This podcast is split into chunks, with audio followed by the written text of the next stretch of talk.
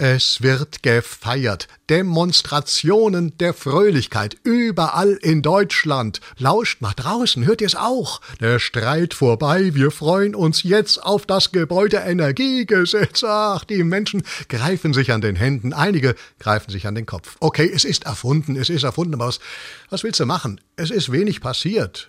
Einmal habe ich kurz gedacht, das ist was hier. Kanzler gestürzt. Hoho, ist der Scholz gestürzt worden, habe ich gedacht, vom März. Der März ist ja putschmunter, das weiß man. Aber Scholz ist ganz allein gestürzt.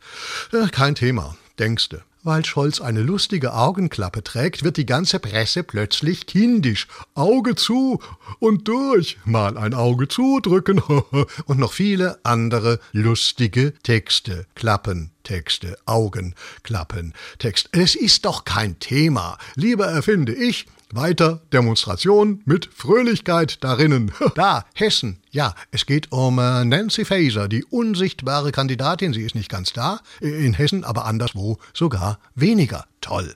Und in Hessen ruft man gehässig, gern hessisch Ei, Prösterchen und hoch die Gläser, wir vermissen Nancy Faeser. Zwar nicht, weil mal hier, keiner kennt sie. Wo, was, wer ist das, Faeser Nancy? Entschuldigung, es gibt noch merkwürdigere Dialekte. Niederbayerisch.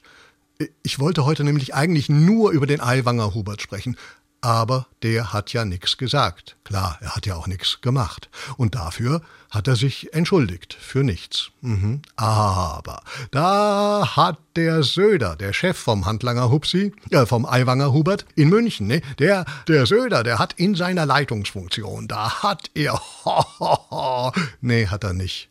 Die Deutsche Bahn kommentierte enttäuscht, München hat einen Oberleitungsschaden. Oh ja.